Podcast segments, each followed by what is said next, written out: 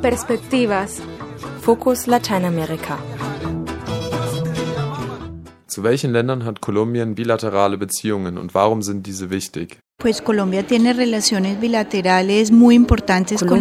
hat sehr wichtige bilaterale Beziehungen zu seinen Nachbarstaaten. Das heißt Venezuela, Honduras. Venezuela ist das wichtigste unter den Nachbarländern, zu denen Beziehungen bestehen weil es eine sehr lange Grenze von 2219 Kilometern gibt und der Handel ein Faktor ist, der zwischen beiden Ländern sehr wichtig war und der zum Beispiel 2006 einen Wert von 6000 Millionen Dollar erreicht hat. Dieser ist zwar zurückgegangen, aber es ist, sind Produkte von zusätzlichem Wert. Und das hat zu einer Komplementarität, zu einer gegenseitigen Abhängigkeit beider Länder geführt. Demzufolge nimmt Venezuela einen wichtigen Platz ein, nicht nur was den Handel betrifft, sondern auch in Fragen der Sicherheit, die in der Grenzregion von besonderer Bedeutung sind, weil es Illegalität gibt, es gibt Autodiebstähle, Viehraub, es gibt Schmuggel, es gibt bewaffnete Gruppen der FARC, der Nationalen Befreiungsarmee und kriminelle Gruppen. Dieses ganze Thema der Sicherheit ist grundlegend, also Themen zur Sicherheit, Handel, Finanzierung, Migration, weil in Kolumbien rund 300.000 Venezolaner leben.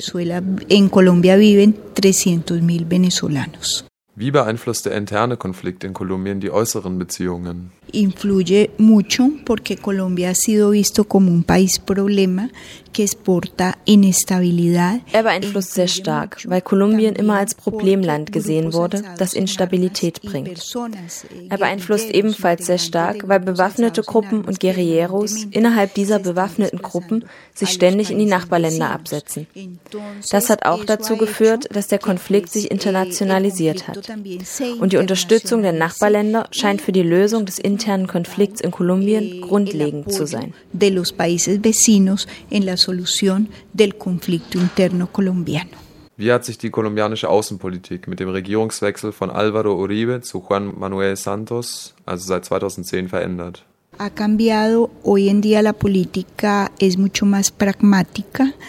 Sie hat sich verändert.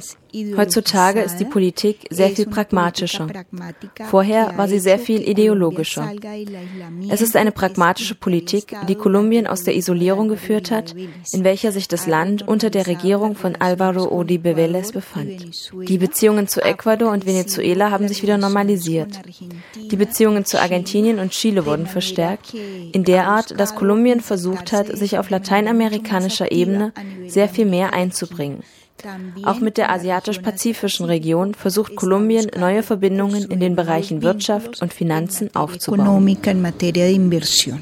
Welchen Einfluss hatten und haben die USA auf die kolumbianische Außenpolitik? Estados Unidos ha sido siempre el principal referente para la política exterior colombiana. Die USA waren immer das Hauptaugenmerk der kolumbianischen Außenpolitik.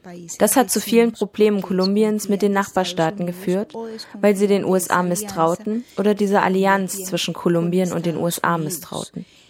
Somit war es immer ein problematisches Thema und Kolumbien versucht heute, die Agenda mit den USA zu verändern und auch die internationalen Beziehungen vielseitiger zu gestalten und das nicht nur auf militärischer Ebene, wie es unter der Regierung von Álvaro Uribe Vélez der Fall war, sondern auch in Bezug auf andere Themen, die die Beziehungen wiederbeleben und Kolumbien auf weltweiter Ebene integrieren. También haya